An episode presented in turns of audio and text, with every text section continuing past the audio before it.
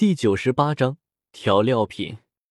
知道炼药大会的决定权在自己这里，事关重大，法马也不敢随意答应。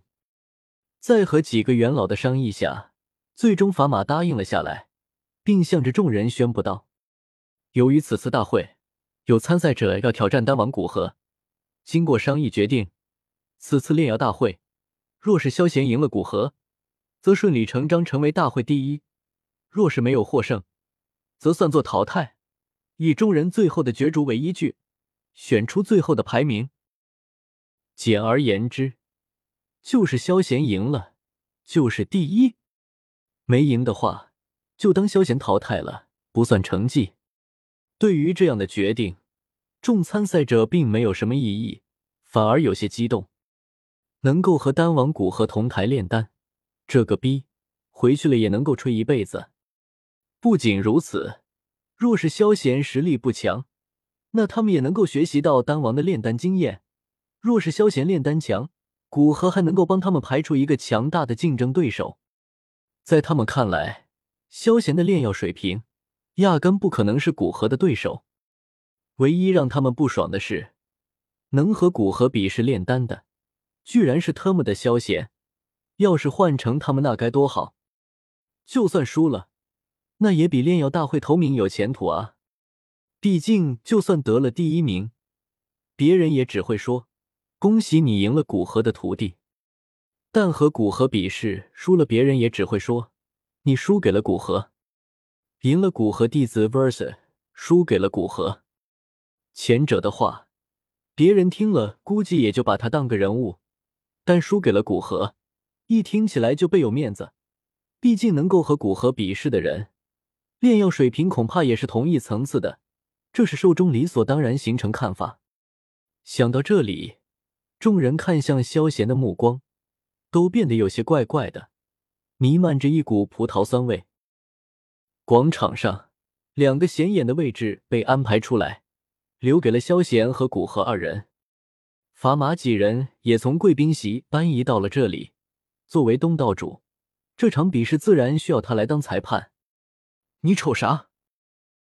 看到古河直愣愣的盯着自己，满是嗤笑的样子，萧贤挑了挑眉，不满的吼道：“古河冷哼一声，本不想理会萧贤，但想到规则的事，不由得开口说道：‘别怪我欺负你，按你说的，你想要怎么比？怎么比？’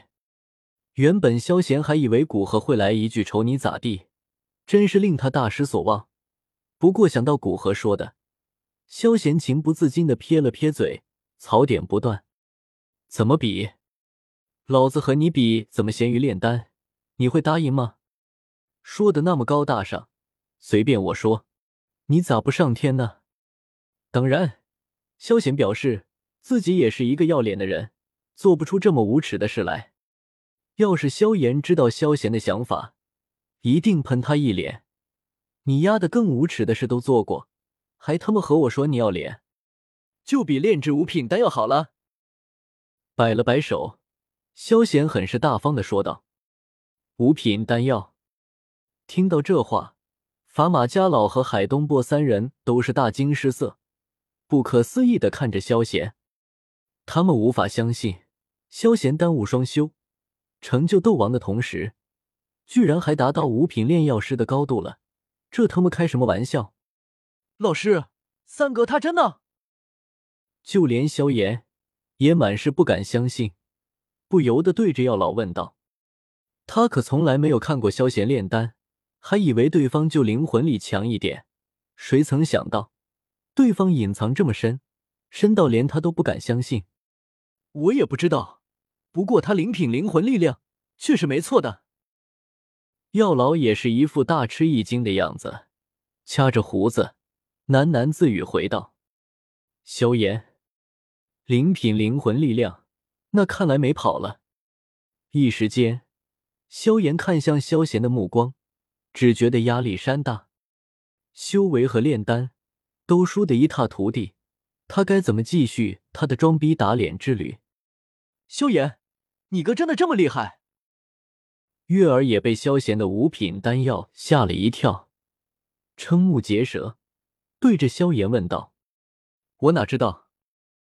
耸了耸肩，萧炎一脸无奈，有些颓废的回道：“月儿，你们真的是亲兄弟吗？”小医仙和纳兰嫣然也是面面相觑，脸上的惊讶怎么也遮挡不住，连他们都不敢相信。在场的路人甲、路人乙这时候就更加不相信，纷纷伸出脸，一副已经准备好给萧贤打的样子。五品丹药，莫不成他真的能够炼制五品丹药？不可能，他这么年轻，丹道修为怎么可能如此强？除非是在娘胎里就开始炼丹了。呵呵，你们估计也太看得起他了，估计是想哗众取宠，就算炼制失败，也能说自己失手而已。原来如此，真是不要脸！你没听说吗？这家伙可是抢了古河大师的一伙的，这点事情怎么可能做不出来？相比于路人兄弟，参赛者心思就少了很多了。若是萧贤实力真的达到五品炼药师，那他们可就少了一个劲敌了。对于众人的冷嘲热讽，萧贤压根没有在意。众人皆醉我独醒，众人皆浊我独醒，做好自己就行了。其他人说的都是在放屁。五品丹药，你确定你能够炼制五品丹药？听到萧贤的话，古河也是微微失神，脸色突然间变得认真起来。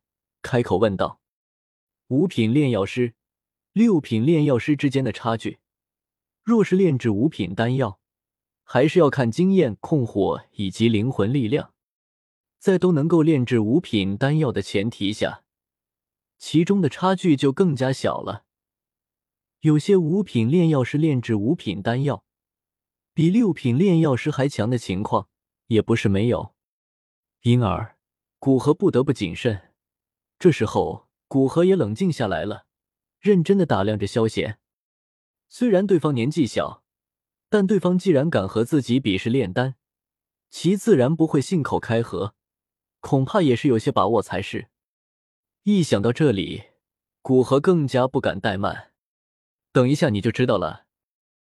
闻言，萧贤撇了撇嘴，模棱两可的说道：“他从来没有炼过丹药。”完全取决于系统的给力程度。对于这个不靠谱的系统，萧贤还存着一些疑虑的。万一打自己脸了怎么办？系统，不相信老子？你他妈见过比老子更负责任的系统吗？靠！狗咬吕洞宾，不识好人心。本章完。